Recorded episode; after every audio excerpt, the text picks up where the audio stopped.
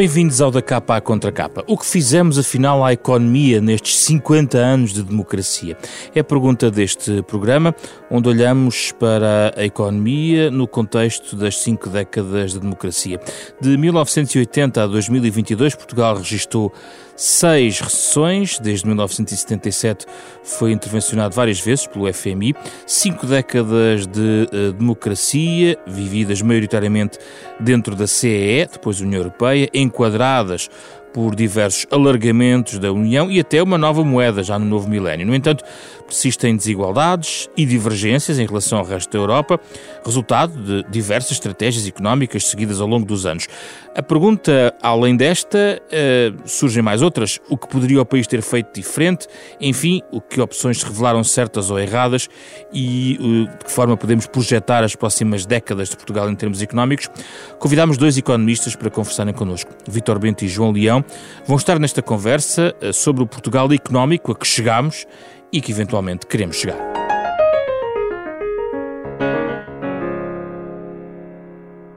Muito obrigado pela vossa presença aqui em estúdio. É um gosto recebê-los eh, aqui neste programa que continua a olhar para as cinco décadas da democracia nesta parceria com a Fundação Francisco Manuel dos Santos. Uh, Vitor Bento, na preparação desta nossa conversa, uh, olhando para as suas declarações recentes, não posso deixar dar, de, de esbarrar numa frase sua uh, que é demasiado provocadora para não a trazer logo à cabeça. Quando diz que Portugal não tem uma estratégia que é um navegador de circunstâncias. Uh, não, não há propriamente uma estratégia nacional porque isso seria, enfim, passaria por ter objetivos realizáveis, encontrar um conjunto de instrumentos necessários. A minha questão é se nestes 50 anos nunca houve mesmo nenhuma estratégia. Houve estratégias curtas, de, de enfim, de curta duração, uh, não seguidas, várias estratégias seguidas. O que é que se passou nestes 50 anos? Ora bem, em primeiro lugar, bom dia, uh, boa noite, muito obrigado. Uh, por esta, por esta oportunidade. Enfim, esse desafio que coloca não é, de, não é de fácil resposta. Primeiro porque, obviamente, sendo nós uma, uma democracia com poderes descentralizados, nomeadamente o poder económico é um poder descentralizado, mas onde, onde o Estado tem um papel condutor muito importante, um papel de guia, quer como regulador, quer, quer, quer como orientador e pode ser ou não ser um fator de convergência, enfim, de, de, de, dos vários poderes descentralizados na persecução de um determinado objetivo comum para o qual possa haver ou não haver consenso. E aí julgo que tem havido algumas, enfim, tem havido uma insuficiência muito grande. Nós vivemos cada vez mais dependentes do curto prazo, portanto, os poderes políticos vivem para o dia da manhã, para a sondagem da próxima semana e isso acaba por limitar muito, muito a, as escolhas que são feitas, porque as escolhas são feitas para ter resultados no dia seguinte e isso pode sacrificar resultados a mais longo prazo, enfim, podendo, podendo ter efeitos adversos no curto prazo, mas que possam, digamos, a longo prazo ter, ter um. E foi um sempre assim desde não, não 74? Foi, não, não foi, não, não, não foi sempre assim. Eu acho que isso é, uma, é, uma, é algo que se tem vindo a agravar por várias circunstâncias. Nós tivemos, uh, tivemos o período de, de, de procurar entrar na, na, na, altura Comunidade Económica Europeia, e isso, de certa forma, foi uma estratégia mobilizadora do país. Praticamente todas as partes envolvidas estavam convergentes nesse desígnio. Depois, né, depois da entrada na na, na, Comunidade Económica Europeia da altura, houve a estratégia da convergência e, portanto, houve, um, enfim, uma procura de tentar tirar partido das novas condições oferecidas e conseguir eh, fazer convergir as condições económicas do país, em particular os níveis de vida, com os níveis de vida médios ou dominantes na, na, na, União Europeia. E depois, a partir, sobretudo a partir do momento em que nós entramos no euro, um, e que perdemos uh, determinados instrumentos nos quais nos tínhamos viciado no passado, que era a utilização simultânea da inflação e da, e da desvalorização como meio de corrigir problemas no curto prazo, tivemos dificuldade em nos adaptar, a adaptar essas novas circunstâncias, fomos iludidos, e aqui coletivamente iludidos pela facilidade provocada pela descida abrupta das taxas de juro e que, portanto, permitiu um acesso imediato ao crédito e permitiu antecipar a realização de muitas ambições pessoais de, das pessoas. Portanto, nós tivemos uma convergência do consumo muitíssimo maior do que a convergência do rendimento que poderia financiar esse consumo uhum. e o gap foi o, o gap foi, foi coberto com o recurso a endividamento externo. Externo. nessas circunstâncias Sim, todas. eh, de facto, dentro da, da, da, presunção aparente de que estávamos a melhorar, porque de facto, em termos de consumo, melhorava-se, as pessoas conseguiram muito rapidamente aceder a determinados bens e a determinados ativos, nomeadamente até de, de, de, compras de casas e de melhoria das casas onde viviam, portanto conseguiram tudo isso, mas depois veio, digamos, utilizando uma linguagem de, de tiro, de, caça, veio o coice do tiro e tivemos depois a recessão subsequente e a austeridade necessária para tentar reequilibrar essas condições financeiras e, portanto, a partir daí as coisas, enfim, voltaram a ser mais, mais apertadas. Mas, portanto, enfim, sei que vamos conversar mais claro. ainda sobre isto, só para dar a primeira, o primeiro tiro da entrada na, na conversa. João Leão, concorda com esta ideia? Vogámos à medida destes, destes desafios? Ou estes desafios também representaram uma estratégia em si? Porque a entrada na União Europeia e depois a a, toda a circunstancialismo ligado à moeda única apertou, de certa forma, ou colocou algumas baias na forma como a estratégia económica ou financeira do país foi seguida. É, é, importante também termos aqui um enquadramento, e também já foi aqui dado, e queria complementar aqui o, professor Vitor Bento, também aqui uh, entrevista. Uh, há aqui uma dimensão que houve algum período, um período em que havia uh, desafios mais de natureza macroeconómica, que tinham a ver com a adesão à moeda única, com a entrada na União Europeia, que dava uma visibilidade maior a essa estratégia. Mas uma vez conseguido esses desafios, faz parte também de uma democracia moderna, e não devemos. Uh, uma democracia moderna que não é dirigista, o, o Estado não, não, não uh, faz, tem uma estratégia naquilo que é suposto ter uma estratégia. Há dimensões em que o Estado intervém, na, na, nas qualificações, na formação, na, na transição ambiental, na, na, ajudar a economia a caminhar para uma transição digital e outras áreas, como em Portugal, como em todas as, as democracias na União Europeia, uh, deve ter, é, é a estratégia que o Estado deve ter. Agora, há uma parte da população, uma parte da população que naturalmente, uh, é um anseio em muitas democracias modernas, muitas vezes, de haver algo mais dirigista, quase, quase correspondente a um, a um regime mais em que o, em que o Estado comanda de forma mais uh, clara a, a, a, economia, mas não é isso que, que, é o modelo que existe na economia na, na União Europeia, no modelo de, de, de, regimes democráticos. Como é que descreveria o modelo e, português? E faz bem, e há uma parte saudável deste processo de, de debate constante, não ver uh, essa ideia de que nós temos algo que sabemos que há 30 anos o que é que devemos fazer, é algo, por um lado, contra uh, o a ideia do que é a própria democracia. A democracia temos que ir respondendo também às necessidades da população e dos desafios que a economia cria, que vão sendo diversos.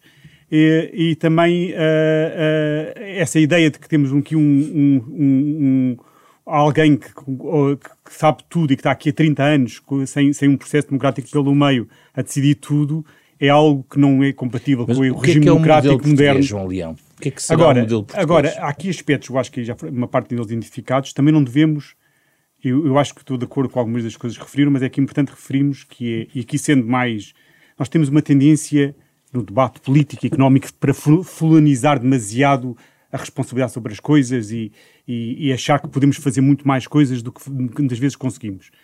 Ou seja, aqui no, na evolução dos últimos 50 anos, 50 anos, que Portugal evoluiu, que foram muito resultado de grandes tendências a que Portugal teve exposto. Houve uma primeira fase que foi uma, uma fase inicial de, de, de, de, ainda alguma instabilidade pós da sequência da, da, da, adesão à democracia, mas depois Portugal teve ali um período com a adesão à União Europeia, que foi um período de grande sucesso entre, entre 80, meados dos anos 80 até ao final do século. Foi o, o, Portugal beneficiou muito da adesão à União Europeia, da abertura do mercado, da estabilidade que isso que com trouxe muitos fundos estruturais que também ajudaram a também o desenvolvimento papel, do país. que ajudaram também foram muito importantes.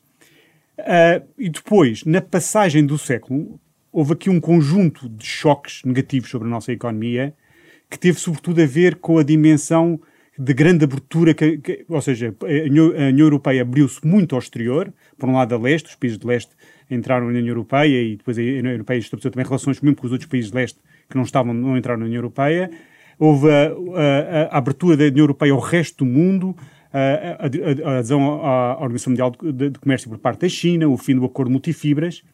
E o que é que é importante aqui referir? Os impactos destes choques não foram iguais para todos os países da União Europeia. Portugal era o país menos qualificado da Europa, que estava mais exposto às indústrias que a Europa era menos qualificada. Portanto, Portugal era um país muito altamente exposto no vestuário, textos, calçados e outras indústrias de baixo valor acrescentado, associado em mão de obra não qualificada, e era isso em que a Europa não era competitiva. E era natural que quando a Europa se abrisse ao exterior, Portugal tivesse, uh, fosse os países mais prejudicados por essa evolução. Ou seja, a Europa como um todo pode ter beneficiado dessa abertura ao exterior, não estou a dizer que é negativa, beneficiou a vários níveis, beneficiou sobretudo mais o norte da Europa, mas países como Portugal e, de certo modo, a Itália, que eram muito expostos a estes setores, sofreram com esta evolução. É? Sofreram bastante e foi na altura que nós, o investimento direto estrangeiro que vinha para Portugal nos, entre, entre 1985 e o final do século, vinha para, para o automóvel, para outras áreas, passaram, desviaram-se todos para a Europa de Leste. Eh, várias Sim. nossas indústrias recolheram-se bastante, no texto, vestuário e calça baixa, olhar para os números, uh, uh, uh, Portugal sofreu muito, mesmo no turismo, algum turismo de, de, de, que vinha a procurar de turismo mais barato foi desviado Sim. algum para o leste. Portanto, Portugal perdeu a vários níveis e sofreu. E agora, só, só para termos uma ideia, o que é que acontece? Depois, depois só, só resumir mais um minuto para perceber, depois completar até, até agora. Para dialogarmos só, mais. Só, depois passámos por um período que foi o, o na sequência disto baixo de crescimento, que depois gerou uh, na crise de dívidas soberanas em que Portugal foi particularmente atingido. Aí também foi, de alguma forma, a vulnerabilidade de Portugal tinha na altura, mas tem uma decisão, a forma como foi feita a governação económica europeia na altura, que podia ter sido diferente, em que aí foi, foi, foi bastante duro e, e, e com banhos de danos sobre a economia portuguesa, todo esse processo uh, de, de, em Portugal teve ali vários anos sem investimento, com, com, falta de acesso ao financiamento, em que se atrasou bastante, em que perdeu muita mão de obra qualificada posterior nesses períodos, foi negativo para, para... E depois dessa fase, Portugal beneficiou a partir de 2015, 16, a maior estabilidade macroeconómica, acesso a, a, a, uma política monetária com taxas de juros mais baixos, conseguiu certo. recuperar de forma notável o emprego. Até neste momento, Portugal foi o país que mais aumentou o emprego face a sete anos atrás mais de um milhão de trabalhadores, é uma coisa que não, não sequer está nos modelos macroeconómicos, de repente temos mais 25% Já vamos continuar a falar só sobre para, isso. Só para concluir. Temos mesmo só, só, só para, dialogar no só, programa. Só, para concluir, este, este enquadramento já após este efeito Sim. da crise mais recente foi um enquadramento positivo, em que Portugal também recuperou muito a sua imagem externa, a vários níveis, e que levou agora um, até um, um, um, prémio Nobel que, da Economia e um outro professor da, do, do, MIT, que até foi meu professor lá, que referiu Sim. que Portugal nos últimos anos tem sido, de alguma forma, um sucesso, um, milagre económico, não é? De, de alguma forma, pelo menos ao nível do emprego, isso estas, é verdade. Uh, esta oportunidade europeia foi devidamente aproveitada neste nosso tempo democrático, uh, para além uh, da recessão massiva de fundos uh, que tivemos durante largas décadas? eu julgo que poderíamos ter feito melhor. Eu acho que nós tínhamos espaço para ter conseguido melhor e ter conseguido, com, enfim, com as oportunidades que essa adesão criou, nós podíamos ter conseguido uma convergência de, de, níveis de vida e de rendimento melhor. Enfim, não descontando também algumas condições adversas que nós temos, nomeadamente, quer dizer, nós de facto somos um país periférico, uh, independentemente de enfim, toda a fantasia que possamos dizer, nós somos um país periférico dentro, dentro da Europa e isso uh, cria-nos condições mais, mais adversas. Portanto, nós se medirmos o PIB Uh, envolvente, o PIB que é criado num raio, sei lá, de mil quilómetros da capital de cada país da União Europeia, Portugal deve estar, está de certeza entre os países que têm menos PIB nesse raio. E, portanto, isso é uma desvantagem do ponto de vista de, de, de, oportunidades. Países que estão no centro, como a Bélgica, a Holanda, a Alemanha, tudo mais, obviamente que têm um, um, um potencial de dinamização muitíssimo, muitíssimo maior. Já agora, nas circunstâncias geopolíticas atuais, a nossa perificidade europeia neste momento é uma vantagem, mas isso depois podemos ir isso. Ah, isso é, bom, é bom é, mais para a frente. A desvantagem tornou-se tornou numa, numa vantagem. Mas, portanto, acho que nós podíamos ter feito melhor se tivéssemos tido uh, digamos, uma capacidade de pensamento estratégico mais estruturada e tivéssemos tido, digamos, uma ação mais convergente para esses determinados, para esses determinados está objetivos. a voltar ao seu tópico sim, inicial. Sim, sim, não, mas, não, mas a ideia de uma falta de continuidade nas políticas também? Sim, de continuidade e, sobretudo, e tentar medir os efeitos de, de longo prazo. Porque, aliás, uma das coisas que eu acho que nos falta muito em termos de decisão, a vários níveis, é hum, a desconsideração de que, de que o mundo, sobretudo o mundo social, é sistémico. Isto é, tudo depende de tudo. E quando por vezes se atua sobre uma variável, sobre, digamos, sobre a variável A, para, para influenciar a variável B, portanto, nós queremos melhorar a variável B, seja o, a, a, melhoria do, a melhoria do rendimento no imediato. Uh, podemos fazer isso, mas depois esquecemos que esta ação de A sobre B vai levar a que A também influencie C, influencie D, influencie B, e o próprio B vai influenciar D, E, F, H, que depois, por sua vez, vão influenciar B. E depois o resultado final, muitas vezes, acaba por ser que o B fica muito aquém daquilo que se queria, daquilo que se queria ter atingido e os, e os resultados que são provocados noutras variáveis são muito mais, uh, muito mais desfavoráveis. Ou seja, que as consequências indesejadas da ação prevalecem sobre as consequências que motivaram, que motivaram a ação. Hum. E, portanto, esta falta, digamos, de análise sistémica é muitas vezes uma das causas, digamos, de, de, enfim, de maus resultados que obtemos, que são coisas feitas com boa intenção, ninguém quer fazer, quer dizer, ninguém, ninguém faz determinadas ações para fazer mal, eh, e, e, muito menos para fazer mal ao país. Só que, não medindo todas as potenciais consequências, obviamente acaba, acaba por fazer mal. Mas, portanto, respondendo à sua pergunta, acho que podíamos ter conseguido, de facto, muito melhor, e que, nomeadamente, o período gerido uh, a partir da entrada no euro... Houve um foi... período crítico, na sua opinião? Sim, sim, a partir, a partir da entrada no euro, a partir da entrada no euro, e, e enfim, não desvalorizando as condições adversas que o João Leão acabou por, por referir, e, e de facto são verdade, nós tivemos vários choques adversos, mas esses choques adversos podiam ter sido resolvidos de outra, eh, de outra maneira.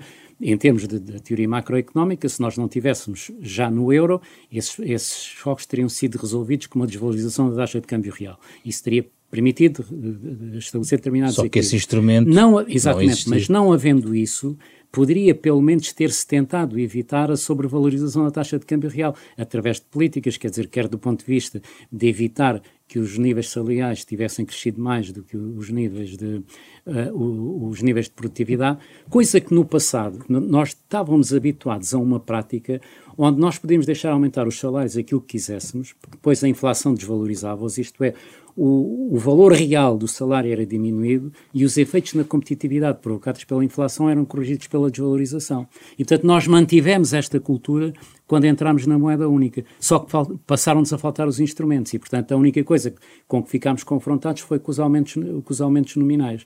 E, portanto, isso depois provocou a tal a tal sobrevalorização da, da, da, taxa de câmbio real.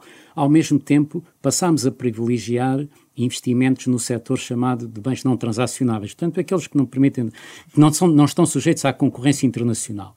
E nós conseguimos um, um desfazamento entre produtividade e rentabilidade. Isto é, os setores mais rentáveis eram os setores onde a produtividade menos crescia e os setores onde a produtividade poderia crescer menos eram os menos rentáveis. E, portanto, o próprio investimento passou a orientar-se, de facto, para estes setores que eram adversos a um crescimento de longo prazo, mas que davam maior rentabilidade no curto prazo, porque eram setores, de certa forma, protegidos da concorrência internacional Sim. e, enfim, protegidos por um determinado uh, tipo de políticas. E, portanto, a desconsideração destes aspectos tornar o resultado muito pior do que aquilo que poderia ter sido. Isto, isto foi avisado na altura, só que, enfim, não, entendeu-se não, não, dar, não dar atenção a isso e depois tivemos as consequências que hum. vieram a seguir. Enfim, haveria muito mais coisas a dizer, mas não quero. Continuamos. uh, João Leão, uma das, há pouco estava a tentar perguntar-lhe qual era o modelo português, porque a discussão sobre modelos dos outros foi, foi, muito, foi muito grande tema de, de debate económico ao longo destas décadas. Uh, muito se falou do modelo irlandês, uh, por exemplo, mas também depois cruzado com as experiências e o peso que, que tem na despesa, por exemplo, o Estado Social nórdico. Portugal caminhou alguma vez para ter um modelo próprio, para ter um, alguma destas, algum, seria necessário ou seria prudente, uh, enfim, identificar um determinado modelo para o país e segui-lo com uma continuidade de políticas? Quer dizer, isto, isto não, não, não, pode ser um governo que tem que uh, sozinho a terminar, tem que ser um conjunto. Isto, é, isto, é, a população portuguesa que vai definindo qual é o modelo, através das escolhas democráticas que faz, como é que pretende. Se quer inclinar-se para mais para um modelo mais liberal ou para um modelo mais social-democrata. Mas não é suposto haver uma continuidade de políticas também? É, faz, mas nós não, não podemos impor esse, essa continuidade de políticas. Pode procuremos, podemos procurar entre, propor entre os principais partidos acontece. haver uma maior convergência, mas faz parte do, do a minha eh, o meu pragmatismo e a minha noção da realidade faz-me ver que é difícil estar a impor, tem que se ver as escolhas da população. Agora, há dois modelos que não, não eh, na Europa tem um modelo de natureza mais social-democrata comparando com os Estados Unidos, e agora este modelo mais, mais social-democrata pode ser um pouco mais liberal ou um pouco mais social-democrata, e é isso que, estamos em, que está em causa.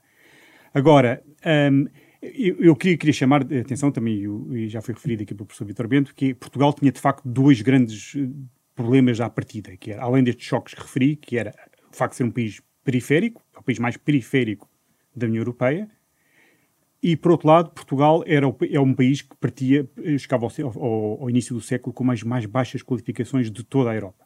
Isto eram grandes óbices eh, naquilo em que Portugal, e, e, e sem, sem, prejuízo da, da, da, da, discussão que o professor Vieira obviamente diz do que é que podia ter sido feito, a minha análise é que mesmo que procurássemos tentar eh, ter outras políticas que tentassem atenuar um pouco o efeito, não deixaria de ser uma transição dolorosa, como é sempre nestes, nestes contextos. Mas o que é que poderia ter sido agora, feito? Mas agora, agora, curiosamente, como estamos a ver a assistir na Europa, curiosamente, e agora pretendendo perspectivar um bocado do futuro, a, na Alemanha, agora a Alemanha a sofrer o tipo de choques que nós sofremos há 20 anos. A Alemanha a, a sofrer, ou seja, agora que, que, a China está a entrar em força nas indústrias mais a, avançadas do ponto de vista tecnológico, no setor automóvel e outras áreas, a Alemanha, que beneficiou muito há 20 anos atrás deste choque extremamente positivo, ou seja, a Alemanha passou a ser, era o país que mais vendia automóveis para, para o grande mercado em crescimento na China, e agora está, o, o número de automóveis que vende para a China está em, em, forte queda. A Alemanha está a sofrer bastante deste embate do setor industrial, do facto de da China estar a tornar mais competitivo e competir diretamente nos seus setores, e isso é muito evidente no setor automóvel, onde que é muito importante a Alemanha, em que a China é muito forte neste, no, no, nos carros, na parte dos carros elétricos.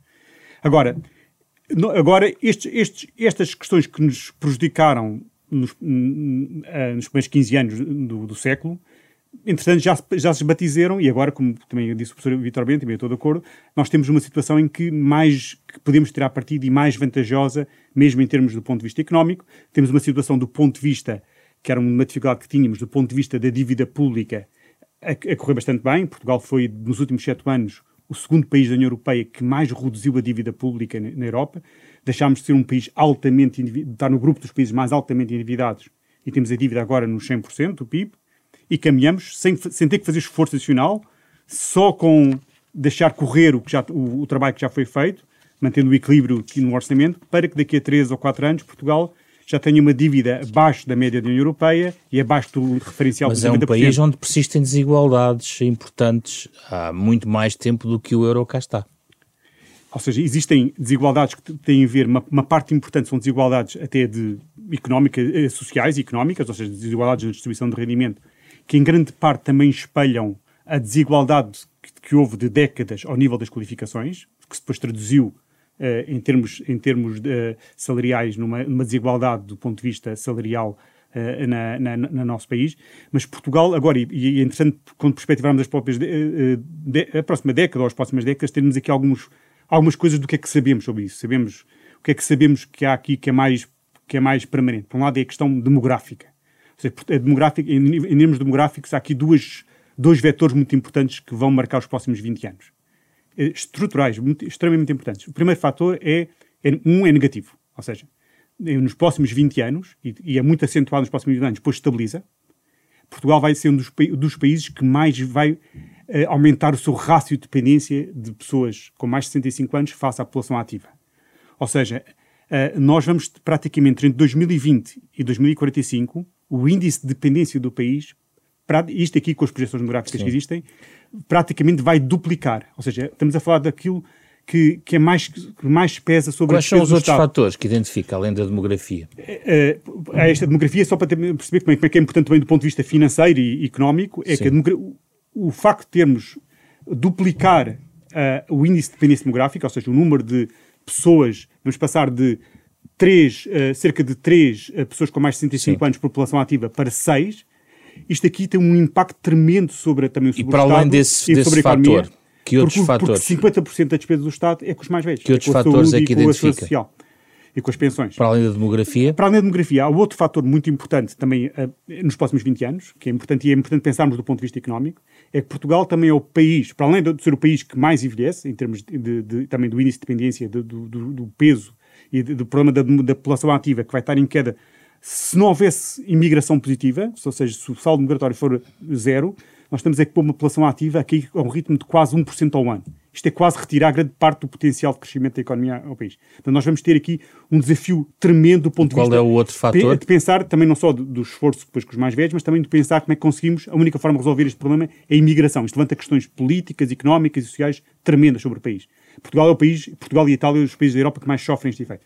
Outro efeito que é muito importante e também, nos próximos 20 anos que se vai resolver foi Portugal foi só muito tardiamente, só, tardi, só muito tardiamente conseguiu resolver o problema das qualificações.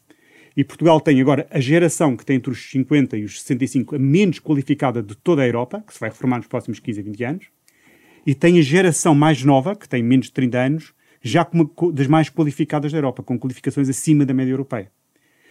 Esta transição, como é que nós conseguimos fazer esta transição? Como é que conseguimos criar condições para que esta geração fique em Portugal porque temos que a estrutura produtiva da economia tem que se adaptar totalmente ao facto de Portugal passar de ser o país Sim. menos qualificado da Europa para o país com qualificações deixa-me ouvir, 15 e 20 anos, ouvir agora aqui o, um país o com qualificações iguais à média da União Europeia. Outros desafios que encontra, eh, se calhar voltando à sua ideia de que a partir de agora essa periferia também se torna uma vantagem. Já agora era interessante ouvir a sua, a sua explicação. Sim, como sabe, quer dizer, grande parte da, da, da globalização que se deu a partir, a partir do, dos anos 80 eh, levou à, exteriorização das cadeias de produção e das cadeias de abastecimento, nomeadamente para a Ásia, nomeadamente para a Ásia, portanto, para a Ásia e para, enfim, para países mais periféricos da orla, da orla ocidental. E isso deu uma grande vantagem do ponto de vista de redução de custos, permitiu a melhoria do nível, nível de vida geral da população no Ocidente, não de todos, não de todos, mas enfim, mas, mas permitiu e, e ao nível do, do mundo em geral, nomeadamente a pobreza no mundo inteiro, contrariamente à ideia que prevalece, reduziu substancialmente. Uh, no, uh, a população em nível, uh, em nível de pobreza, no início do século XX, deviam ser para aí 80% da população mundial, nos anos 80 ainda era 40% e hoje é menos de 10%. Portanto, isso foi provocado pela, pela, pela globalização. E aí, portanto, nessa, nesse processo, Portugal teve alguma teve desvantagem, acho como foi referido no início. Neste momento, com os problemas que foram criados nessas relações geopolíticas, e nomeadamente, com, por um lado, com o, a destabilização das cadeias de abastecimento com a pandemia e, por outro lado, com o agravar das tensões geopolíticas e, portanto, a necessidade de repensar, de, de reaproximar essas cadeias de, de, abastecimento e, portanto, os, para repensar quais são os melhores destinos da, da exteriorização das atividades produtivas dos países mais desenvolvidos, Portugal está afastado das zonas de conflito e, portanto, a sua periferia face às zonas de conflito é neste momento uma vantagem e, desse ponto de vista, está no centro do Ocidente. Está na periferia da Europa, mas está no centro do Ocidente e isso é uma vantagem para a localização de atividades que possam uh, vir a ter que ser transferidas, portanto, do exterior do Ocidente, nomeadamente da Ásia, para Portugal. Isso vai ser uma Afasta-nos em definitivo da ideia de uma esfera de influência da China e, dizer, e que recoloca-nos na, na, da dimensão atlântica eh, da nossa fachada isto na económica. Vida, na história social, enfim, na, na, vida de cada um há um fim, mas na história social em geral não há, não há definitivos. Há, há provisórios que podem demorar mais ou menos tempo, mas tudo, tudo de alguma forma na vida é transitório. Portanto, e, aliás, nós vemos com a própria história dos impérios que durante séculos dominaram o mundo e depois de repente caem. Portanto, no, no futuro mais ou menos imediato é, temos essa situação vantajosa. Se as coisas depois vão mudar ou não, depois ver-se-á. Mas eu queria ir às nossas, aos nossos problemas e se, eu hoje se tivesse que, que identificar um, um, um, problema grave que nós, enfim, que é uma grande limitação que nós temos e que se não superarmos não vamos superar mais nada, mas antes de referir, de referir o problema, gostava só de dizer uma coisa também a propósito do que disse que eu sou João Leão, que é, é o sucesso do país é, um, é independente de, de, de, das escolhas serem mais à esquerda ou serem mais à direita, isso faz parte da alternância política e, e aliás, haver alternância, de uma vez haver políticas mais à esquerda, outras mais à direita, isso é saudável, mas isso não impede que os países como um todo tenham um conjunto de objetivos e um conjunto um de, e de, e de condições que levam a que a generalidade do país, o grande grosso do país, seja convergente num determinado objetivo. E nós, tendo, portanto, nós tendo, tendo-nos faltado isso. Mas, eu ia dizer, daquilo, se hoje tivesse que escolher qual é uma das nossas grandes fragilidades e que se não superarmos tudo o resto vai falhar, é a qualidade da governance pública. Nós temos uma má governance pública e a qualidade da governance pública tem vindo a deteriorar-se ao longo do tempo. É hoje pior do que era há 20 anos, eh, e, e, enfim, não vale a pena ir mais, ir mais para trás. Por, vários, por um lado, porque os aparelhos, os aparelhos de decisão do Estado têm-se partidarizado em demasia. Portanto, as pessoas são escolhidas mais em função da, enfim, da afinidade, da afinidade partidária e por vezes até de blocos dentro, de, de, dentro dos partidos do que propriamente por competências, por competências, eh, as competências necessárias, por mérito, por mérito necessário. Por outro lado, os quadros dirigentes da administração pública, na administração pública, num sentido muito lato, não é apenas no, no Estado, são muito mal pagos, face, digamos, ao resto. E isto também restringe o, o poder de convocatória, o, o poder, recrutamento. O poder de recrutamento. E depois, terceiro, a sociedade em geral, e sobretudo a sociedade política, trata mal os, os, os, dirigentes do Estado altamente meritórios. E eu vou-lhe dar um exemplo. Neste país, toda a gente que mexe tem uma condecoração. As pessoas que nunca são condecoradas são os, são os, os grandes representantes do Estado, aqueles que foram grandes dirigentes do Estado.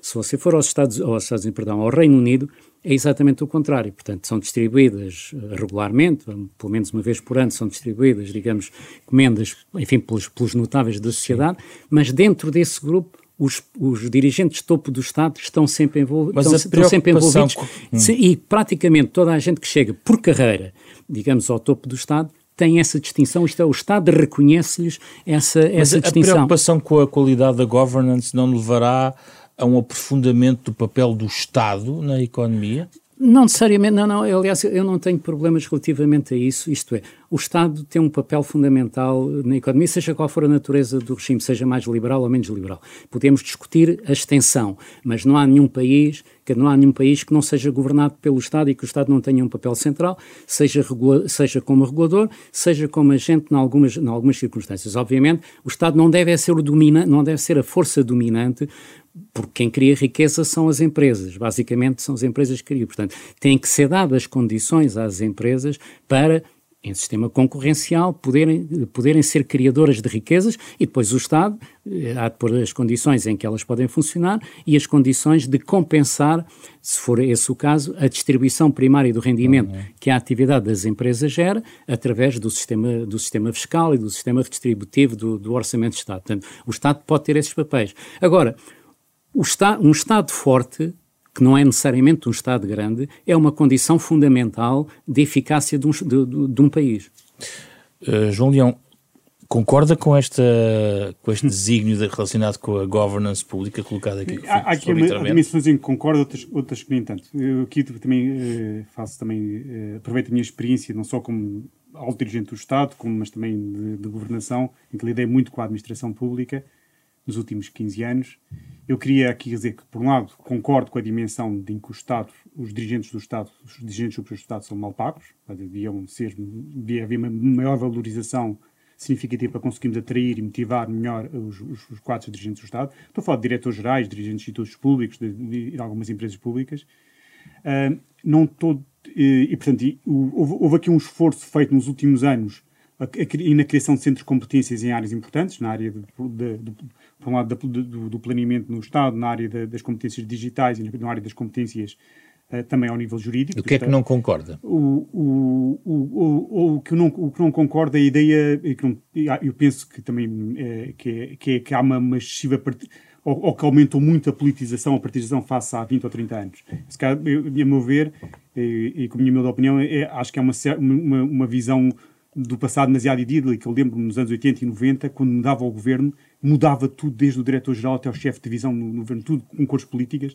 Mudava de um governo, era uma, todas, até as chefias intermédias caíam automaticamente no Estado. Mas concorda hoje que há um dia, enfraquecimento dia, da máquina hoje em dia, mesmo, pública? Mesmo em dia, hoje em dia, depende, também depende um pouco das áreas, mas mesmo hoje em dia, mesmo quando muda um governo, em muitas áreas mantém-se até as chefias de topo da administração mas pública. Mas há um enfraquecimento da máquina mantém pública? E mantém-se e, há um, e há novos mecanismos de recrutamento, de, de garantia de maior... Já, já não é nomeado qualquer pessoa, a pessoa tem que ter pelo menos um, um crivo prévio, alguma... alguma alguma, alguma verificação. a questão. Há um enfraquecimento da máquina pública. Há, há, também reguladores que não havia há 20 ou 30 anos, que também, também, também são pessoas, se formos ver, de altamente eh, de, de elevada competência e independência, que não era, isto não, não havia este, este regime há 20 ou 30 anos. É.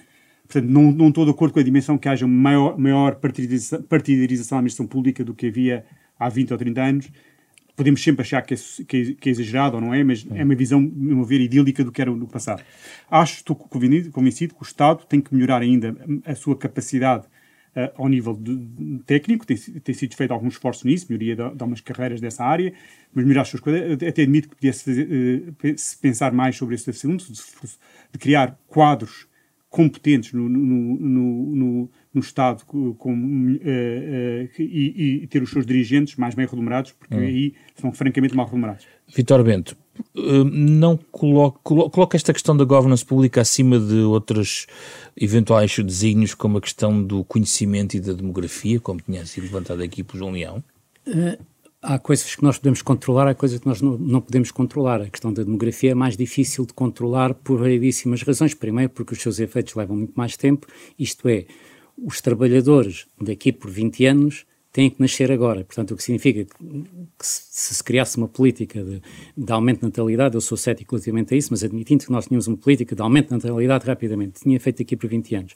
E, e as questões da governance pública têm feito a prazo mais imediato. A governance pública, o problema não são só as pessoas, aliás, a governance em geral, a questão da governance não são apenas as pessoas, a questão da governance são, por um lado, as instituições, as normas, as funções, o, o preenchimento das funções, a, a, a parte descritiva, mas depois são as pessoas, são as práticas e a cultura.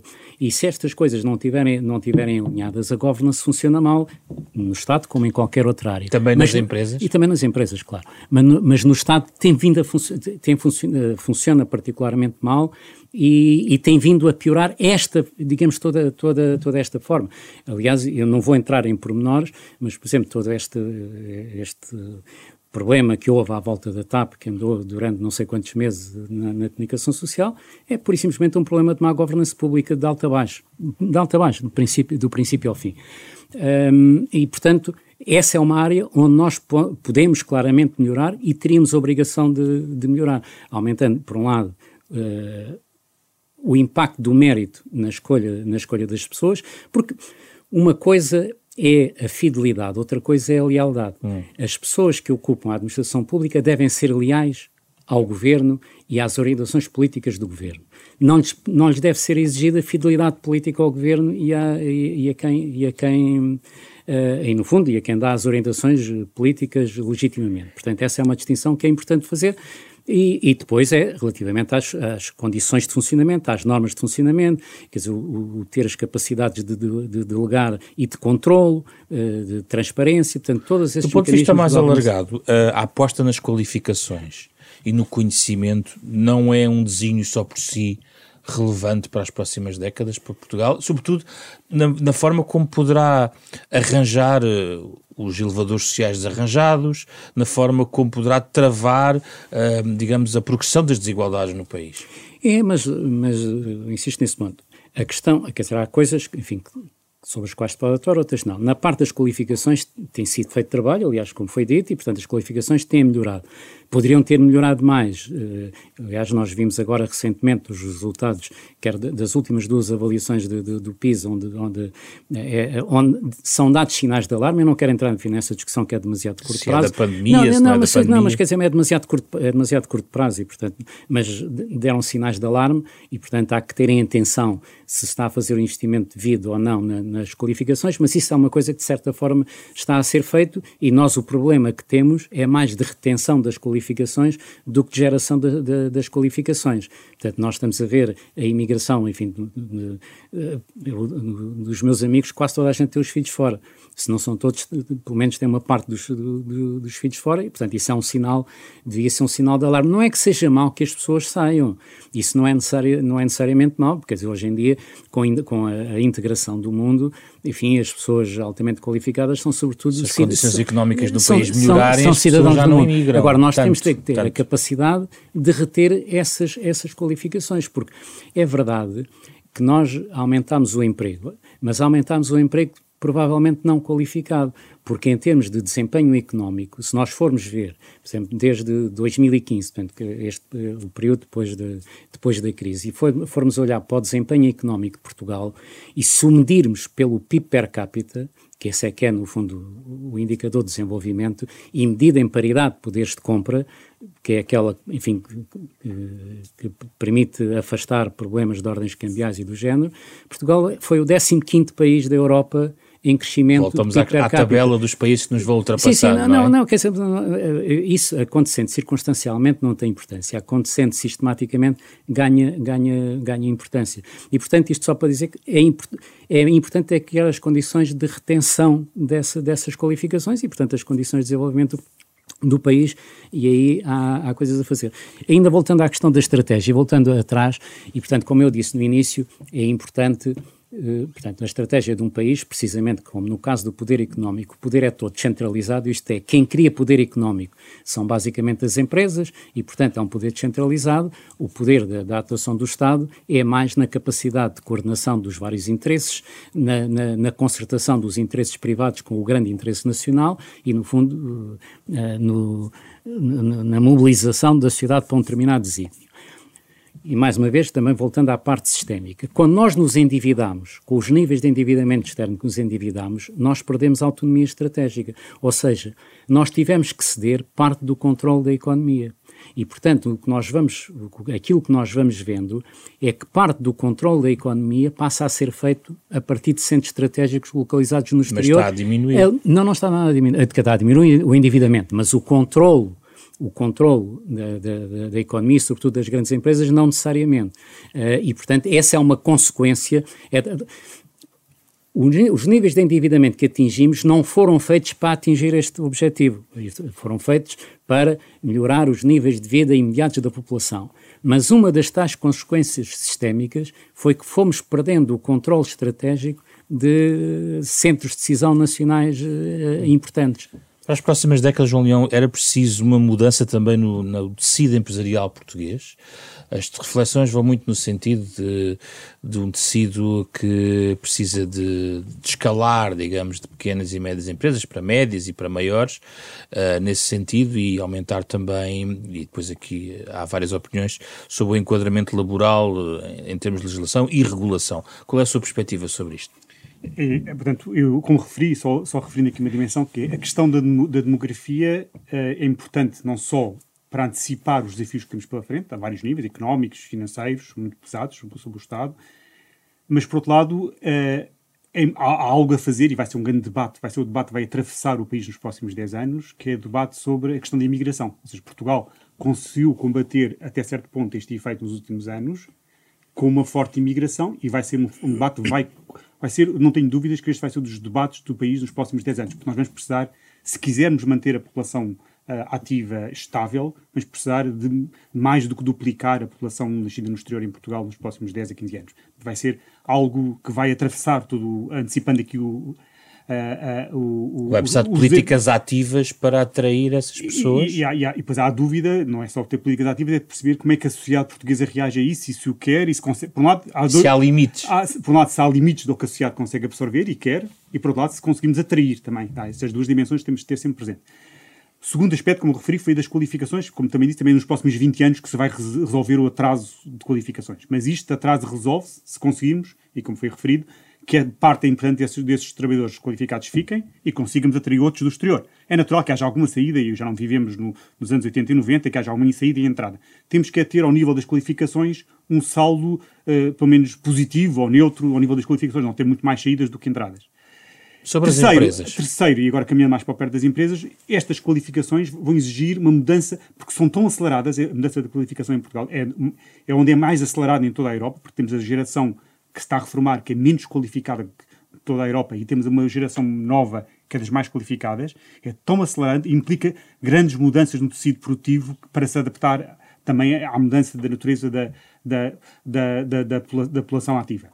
E aí eu admito, eh, embora tenhamos de ter sempre cuidado, que haja algumas medidas de incentivo que contribuem para que temos que estar focados como é que conseguimos uh, atrair empregos nestas áreas. Como é que isso pensar, se faz? Pensar, há, há, medidas de incentivos ao, ao, investimento em várias áreas que podem ser pensadas, desenhadas, mas ao nível das medidas de, de, de, apoio ao incentivo ao investimento e incentivo à contratação devem ser pensadas com esta preocupação especial. É, é uma vulnerabilidade que Portugal tem, porque de repente tem que a, população ativa está em mudança muito acelerada e temos, não temos um tecido, tecido produtivo preparado para isto. Mas aí temos, desculpa, tem, lado, temos que ir a todas e, ou temos que escolher áreas de, de atração de investimento? É, só, só, temos, só uma dimensão. É, este, este desafio das qualificações, já, já respondo às questões que está a colocar, este desafio das qualificações está associado a um outro desafio, que é um principal desafio que Portugal tem nos próximos 20 anos, que é o desafio do aumento da produtividade. Portugal ainda é um país que teve um grande crescimento do, do, do, PIB, do PIB, um grande, quer dizer, um, um crescimento significativo do PIB, bastante acima da, da média União Europeia nos últimos sete anos, até foi considerado aqui um, um, um milagre económico pelo Paul Krugman,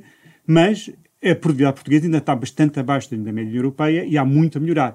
E isto depende também da, da, da tal de conseguirmos que estes quadros qualificados fiquem na, na, em Portugal e ajudem a promover o desenvolvimento da nossa economia. Em áreas específicas? As, as áreas, devemos evitar ser demasiado dirigistas sobre as áreas específicas, porque cabe também, em parte, ao mercado decidir onde é que somos competitivos e onde é que somos, mas o Estado também não deve perceber que há aqui uma, uma, uma, uma, uma, uma transição tão rápida e corremos o risco de outros sítios atrair os nossos quadros qualificados, de sermos proativos nisso e pensar em áreas onde podemos atrair e não, e não pensar apenas na. E quais são essas áreas, Julião? Há a tentação de pensar apenas na. Uma ou duas. Há, a tentação de pensar. Para índice. Há, a tentação de pensar apenas na indústria, mas não temos de pensar apenas na indústria, temos de pensar, pensar nas áreas de, de, serviços qualificados, onde Portugal tem tido um sucesso nos últimos anos, e apostar nessas áreas, ou seja, serviços qualificados ao nível de, de, de exteriorização de serviços de várias empresas europeias têm feito para Portugal, ao nível de, de, de, de serviços na área de, financeira, de software, de tecnologias, de, a vários níveis que são feitos em, em Portugal e que poderemos, uh, Portugal tem tido algum sucesso e apostar nessa área como área de. Mas isso deve ser uma, uma, uma aposta relativamente transversal, ou seja, o Estado não deve estar aqui a interferir de forma excessiva. Mas pode estimular. Onde, pode estimular, onde, onde tem algumas dimensões, eh, eh, aqui, na, quer na área digital, quer na área ambiental, nas novas tecnologias, e eu aqui também tenho experiência também quando governo, governo em todos os governos europeus, todos os ministros da Economia e das Finanças da Europa competem muito para atrair estes novos investimentos na área digital e ambiental Uh, uh, em Portugal também conseguiu posicionar bem, mas tem que, tem que conseguir se traduzir. Aquele, aquele grande investimento estava previsto, uh, para, para, está previsto para Sines, é um, é um exemplo desse tipo de investimentos que, que na área digital, no componente ambiental importante. Mas aqui referir que a questão da produtividade é absolutamente crítico, o Estado também tem o seu papel a fazer em simplificar determinados processos. Há aqui, simplificado, há, há, há, há aqui uma legislação que foi, que foi recentemente simplificada, mas tem que se ver depois na prática eficaz na área de licenciamento ambiental, que foi extremamente simplificada no, no, no último ano, temos que, que está a ser simplificada no, e tem que se perceber se está a ser eficaz, porque demorava muito. A, Portugal, tem que ser, a administração tem mais, mais expedita na aprovação de investimentos e na autorização de investimentos.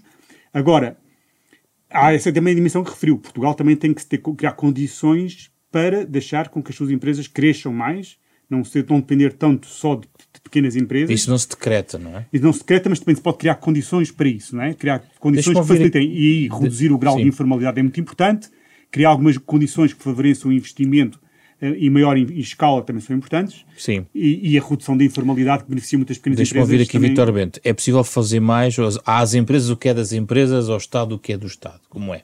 Sim, mas o Estado pode criar condições que são mais favoráveis ou mais desfavoráveis ao desenvolvimento das empresas e, nomeadamente, ao crescimento das empresas. De facto, nós, se quisermos vencer o desafio da produtividade, nós precisamos ter mais grandes empresas.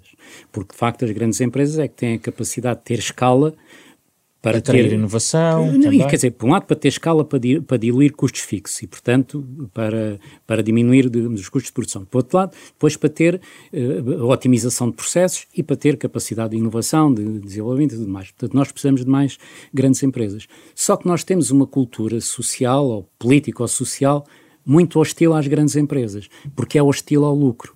Portanto, se for ver no, no, no nosso quadro, uh, há um discurso sistemático contra os grandes lucros. Ora, os grandes lucros não significam necessariamente uma grande rentabilidade. Os grandes lucros significam é que as empresas empataram muito capital, porque as empresas que empatam muito capital geram, geram mais lucros. Você pode ter uma pequena empresa muito mais rentável do que uma grande empresa, só que a pequena empresa gera poucos lucros, a grande empresa gera, gera muitos lucros. Onde é que se manifesta depois politicamente, em ações políticas, esta, esta hostilidade? No sistema fiscal.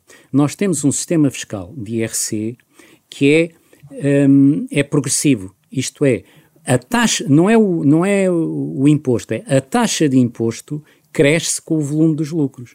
Ora bem, como o volume dos lucros está diretamente correlacionado com o volume de capital, isto é uma política fiscal que é hostil à acumulação de capital. O que é que sugeria em alternativa?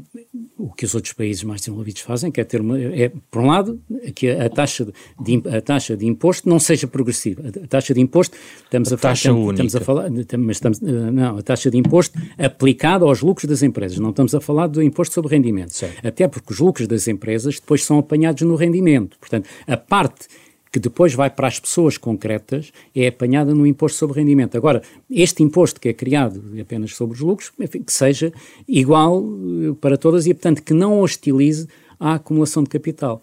Porque depois vem outra coisa perversa. Porque depois o que acontece é que para compensar este grande desnivelamento que é feito por esta via, depois entra-se na negociação bilateral de benefícios fiscais, para fazer baixar casuisticamente o, o, a fatura fiscal das empresas ou de algumas empresas. E isto, além de ser discriminatório, porque isto depois depende da capacidade negocial ou, de, ou, ou da, da, disponibilidade que o Estado tem para, para, para, gerir, para gerir favores eh, com cria as empresas. Uma babel e, portanto, de regimes. Cria um babel de regime e cria um elemento altamente. Eh, ineficaz do ponto de vista concorrencial e do ponto de vista de estímulo, de facto, à atividade livre das empresas. E isso, de facto, é um dos fatores adversos à, à criação de condições para o aumento da produtividade da nossa economia e, aumentando a produtividade, aumentam os salários.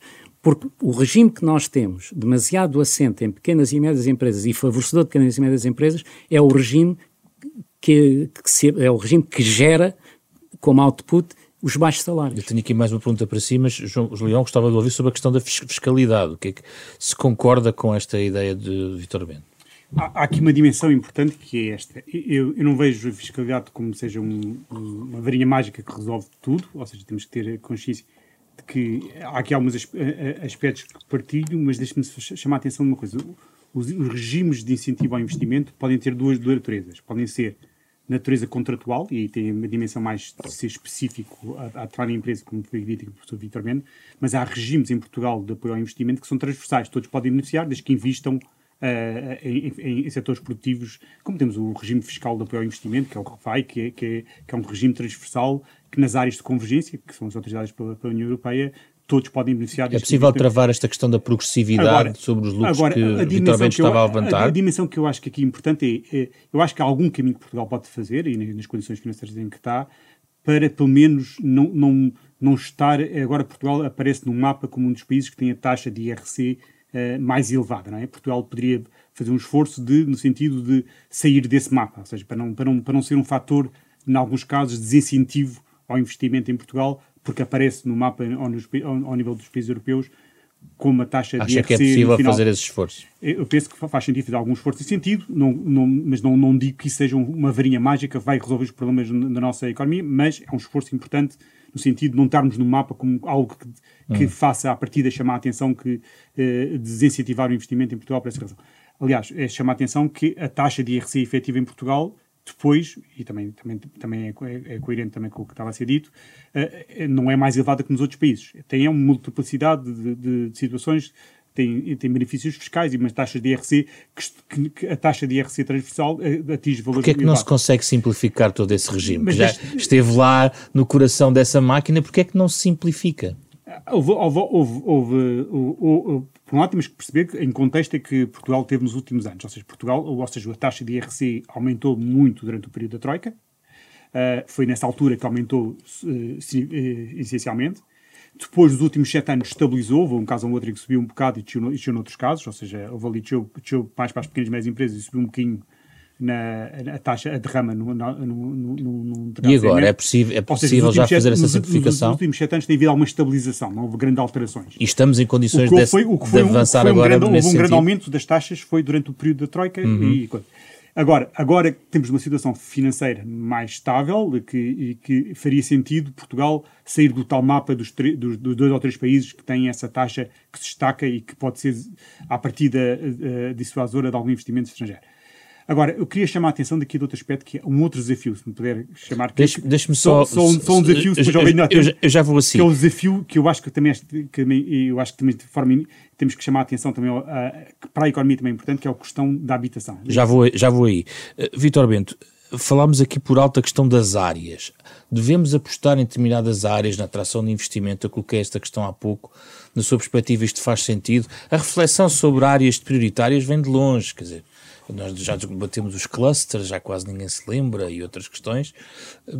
Devemos fazer isso? É, olha, eu tenho sempre muito medo quando os grandes empresários portugueses são funcionários do Estado. Isto é, as pessoas que sabem onde se deve investir estão São no os Estado. empresários. Não, não, isto é, quando as pessoas que sabem onde devem investir estão no Estado, isto é, não investem em lado nenhum, portanto são funcionários do Estado. E, portanto, se, para ter uma resposta correta a essa pergunta, deve a pergunta deve ser feita a quem está disposto a investir e, portanto, no fundo, quem tem ou o feeling, ou o conhecimento, ou a intuição de saber quais são os, os setores onde vale, enfim, onde, eh, que têm possibilidade de, de sucesso. O que o Estado tem que criar são as condições para que, para que esses investimentos se, uh, se, realizem, portanto, e para que as pessoas possam fazer as escolhas, enfim, considerem mais adequados aos, aos, projetos onde estão dispostos a arriscar o seu capital. Isto não quer dizer que o Estado não possa estabelecer condições de orientação, de definição de, de, de caminhos, nomeadamente para determinadas atividades. Por exemplo, nós neste momento estamos num processo universal de transição climática e, portanto, de, de, de, de enfim, de combate às alterações climáticas. E isso, obviamente, obriga a impor um conjunto de regras que dificultam determinado tipo de investimentos que são adversos uh, ao ambiente e facilitar investimentos que são favoráveis ao ambiente. Portanto, isto é só para dar um exemplo de casos onde o governo pode estabelecer barreiras que limitam uma avenida dentro da qual depois são os, os empresários privados que escolhem onde é que devem investir. Na tecnologia, Sim, mas, nos recursos eh, especializados que vamos formando também no país. Pois, mas mais uma vez, nós temos é criar condições para que quem possa criar esses empregos acha que tem essas condições para poder criar. Porque se eu for funcionário do Estado, eu posso ser diretor-geral, posso inclusivamente ser ministro, e eu posso achar quais são os setores mais, mais uh, sexy ou mais interessantes. Mas não sou eu que vou lá para o meu dinheiro. Mas pode criar condições para o mas investimento. Isso, mas isso é o que eu estou... Mas as, mas as tais condições, isto é, devem-se definir uh, uh, barreiras, enfim, que definem a avenida na qual se pode investir, para tornar difícil coisas que podem ser adversas, e, e a questão da, da ambiental é uma que é um bom exemplo do que pode ser, do que pode ser adverso, podemos, podem-se criar, e há incentivos para isso, determinados, determinadas áreas, enfim, que correspondem àquilo enfim, que o conhecimento geral aponta como sendo o futuro. Portanto, neste momento, claramente, o desenvolvimento tecnológico é Sim. algo que é praticamente imparável. Portanto, todas as atividades que possam funcionar na fronteira da tecnologia são, são bem-vindas e, obviamente, isso podem beneficiar de incentivos, de incentivos de investimento, sejam fiscais, sejam outros, pode, mas mais uma vez, mas depois quem, quem, quem vai arriscar o seu capital é que, Não, é que sabe onde é que pode. Só onde é estamos mesmo a fechar, mas queria falar sobre a habitação e gostava de lhe dar esse tempo. A, a, a habitação também, é Portugal é um dos países da Europa que tem um rácio entre o preço da habitação e os salários mais elevado. Ou seja, isto é um forte desincentivo à localização também de empresas nas grandes cidades europeias, eh, Lisboa, na área de Lisboa e do Porto. Sim. É um, é um fator de, que mina a nossa competitividade, torna mais difícil reter cá os quadros, os novos os jovens qualificados, porque há uma grande diferença entre o salário e, o preço da habitação. E é algo que, embora não seja facilmente resolver, que se possa resolver facilmente a curto prazo, a médio e longo prazo, cabe muito ao Estado resolver, resolver este problema. Não, não, necessariamente o Estado tem que intervir fazendo construindo. Casa, não, construindo, mas no ordenamento do território, o Estado facilitando zonas onde se pode construir, tem uma, uma capacidade, cabe ao Estado, tem uma grande capacidade para fazer reduzir uh, drasticamente estes preços. Mas para isso precisa ser, precisa ter, uh, continuar uma estratégia agressiva de, de, uh, de criar, porque Lisboa, este, o preço da habitação também de alguma forma reflete o sucesso ao nível do emprego e do turismo e da, da atração de trabalhadores para, para as grandes Lisboa, áreas de Lisboa e Porto, mas isto implica, mostra que esta grande divergência que há entre os preços e os salários e os custos de construção mostra que o preço das rendas associado aos terrenos está extremamente elevado e é algo que cabe ao Estado reduzir isto e pode fazer isto através de políticas de ordenamento do território. Muito obrigado pela vossa presença. Os economistas Vítor Bento e João Leão olharam para o estado da nossa economia atual, os últimos 50 anos e as perspectivas eh, já para as próximas eh, décadas, os próximos anos, do ponto de vista económico. Nesta reflexão, a propósito das cinco décadas de democracia em Portugal, que junta aqui no Da Capa à Contra Capa a Fundação Francisco Manuel dos Santos e a Renascença. Este programa pode ser ouvido na íntegra nas plataformas digitais habituais, através de a sua versão em podcast. Este programa tem um genérico original do pianista Mário Lajinha. Fizeram o programa esta semana Rui Glória, André Peralta, Ana Marta Domingos e José Pedro Frazão. Foi o último programa deste ano. Eh, regressamos naturalmente em janeiro com outras reflexões, nesse ano em que se vai assinalar então eh, esta data redonda da democracia em Portugal, com esses e outros temas em debate, o desejo de boas entradas em 2024 e reflexões que estão disponíveis a todo momento um, digitalmente neste programa.